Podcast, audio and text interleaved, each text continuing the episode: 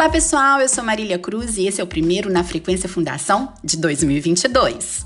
Janeiro é o mês do recomeço. Organizar gavetas, começar uma dieta, entrar na academia. A lista de planos não para. Mas no seu planejamento está incluído cuidar da sua saúde mental e emocional?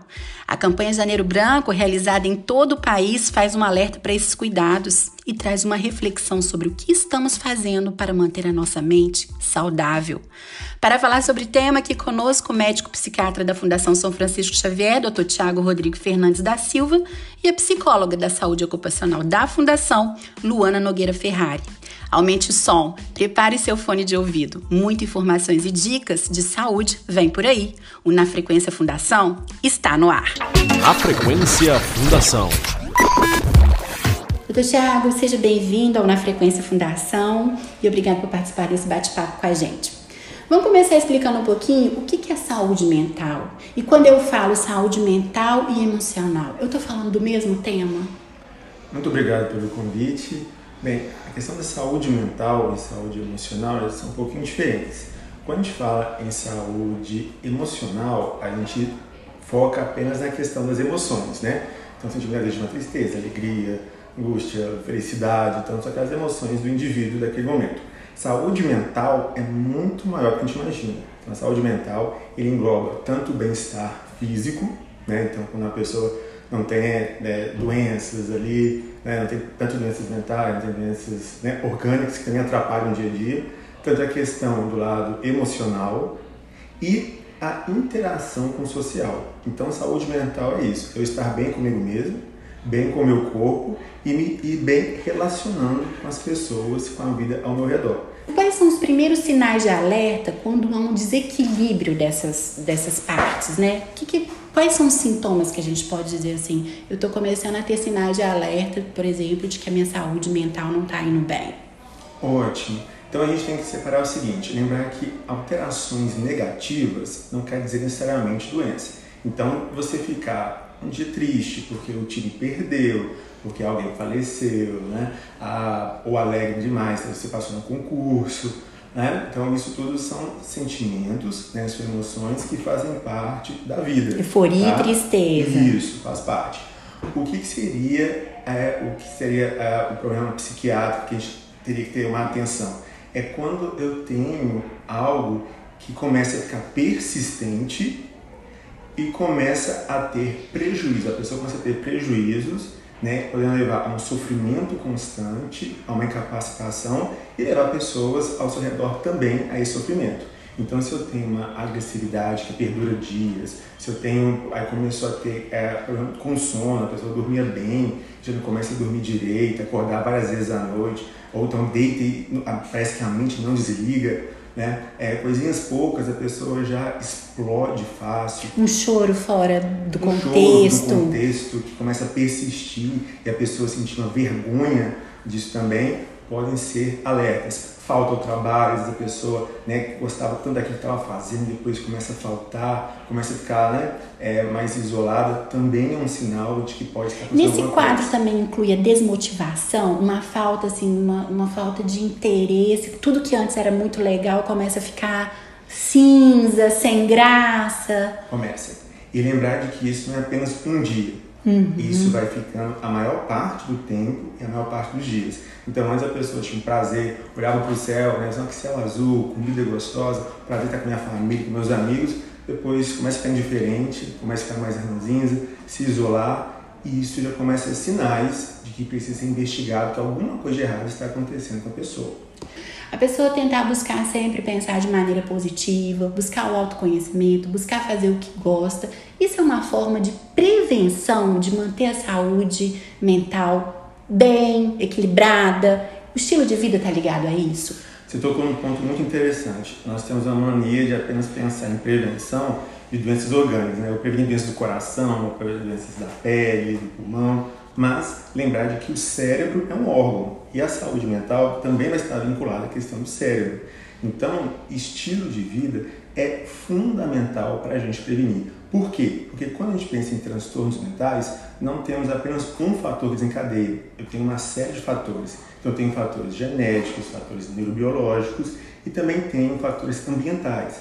Fatores ambientais são todos aqueles que podem levar a uma exaustão, ao estresse e fazer com que essa genética manifeste. Então, por exemplo, se eu tenho uma genética favorável a transtorno ansioso ou uma depressão, às vezes nunca ia se manifestar se eu tivesse um ambiente ou umas atividades mais tranquilo. Mas se eu tiver um ambiente opressor, se eu estiver vivendo uma relação tóxica, se meu estilo de vida for excessivo, né, além do que meu corrido, aguenta, isso pode fazer com que esse gene se desperta e a partir daí se encadear todo o processo de transtorno mental. Então, o estilo de vida tem que ser muito bem avaliado. O que você falou também que eu achei interessante é o seguinte: a gente tende a estar tá muito focado às doenças físicas, né? Sim. Ao tratamento de doenças físicas. E às vezes achar que a questão de uma, né, de uma irritabilidade constante, de uma tristeza, ser estresse, é o estresse. Por que, que você acha que as pessoas ainda não atinaram ou às vezes deixam de dar tanta atenção? Seria preconceito, medo, vergonha?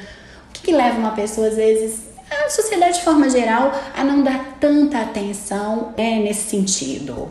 Infelizmente, ainda os estigmas e os preconceitos são o que mais trazem problemas dentro da saúde mental, porque a pessoa demora a buscar ajuda então ela acha que é, ela pode conseguir sozinha, começa a demonização das doenças, então acha que é apenas uma questão espiritual, ou então sempre deixa para depois de que ela pode, pensando de positivo. Na verdade, não é isso. A pessoa ela tem que reconhecer aquilo que está adoecido no momento, que seria algo né, passageiro que acontece com todo mundo, mas se perceber que está persistindo isso, né, essas irritabilidade, alteração do humor, alteração do sono, de buscar ajuda, porque ainda a sociedade carrega essa questão, né? Sim. Da loucura, de achar que você não pode ser fraco, de achar que você não pode existir, mas que é uma mentira e que a gente vê que transtornos mentais estão sendo dos primeiros colocados em incapacitação e afastamentos no trabalho, no mundo inteiro. Muito obrigada pela sua participação aqui no nosso bate-papo, foram dicas muito legais. Obrigada. Eu agradeço. E também aqui com a gente a psicóloga Luana Nogueira Ferrari, da Saúde Ocupacional da Fundação. Muito obrigada pela sua participação. Eu que agradeço, Marília. Luana, um dos caminhos para a gente cuidar da nossa saúde mental é procurar ajuda. E a Fundação tem um projeto voltado para os colaboradores nesse sentido, não é verdade? Isso mesmo, Marília. É, o projeto Escutar, ele foi desenvolvido tendo em vista ter o colaborador mais próximo. Né? Então, esse projeto Escutar ele é um acolhimento ao colaborador por questões pontuais que ele esteja vivenciando tanto no âmbito familiar quanto no contexto de trabalho. Esses atendimentos são realizados no formato online, vídeo e presencial, obedecendo aos protocolos de saúde e segurança. Como é que a pessoa pode procurar o projeto Escutar? É, ela pode é, aderir a esse projeto por demanda espontânea, ela mesma percebendo ali a necessidade, encaminhada pelo gestor também, como um acordo ali, ou quando ela vai passar pelo periódico, algum procedimento na saúde ocupacional, o próprio médico também encaminha e direciona. Para ela procurar diretamente vocês, existe um número de contato, não tem? Você pode passar pra gente? Isso mesmo. A gente tem hoje dois números, né, com as duas profissionais que atendem aqui, uhum. que é o 031 98337 2534. Vamos repetir?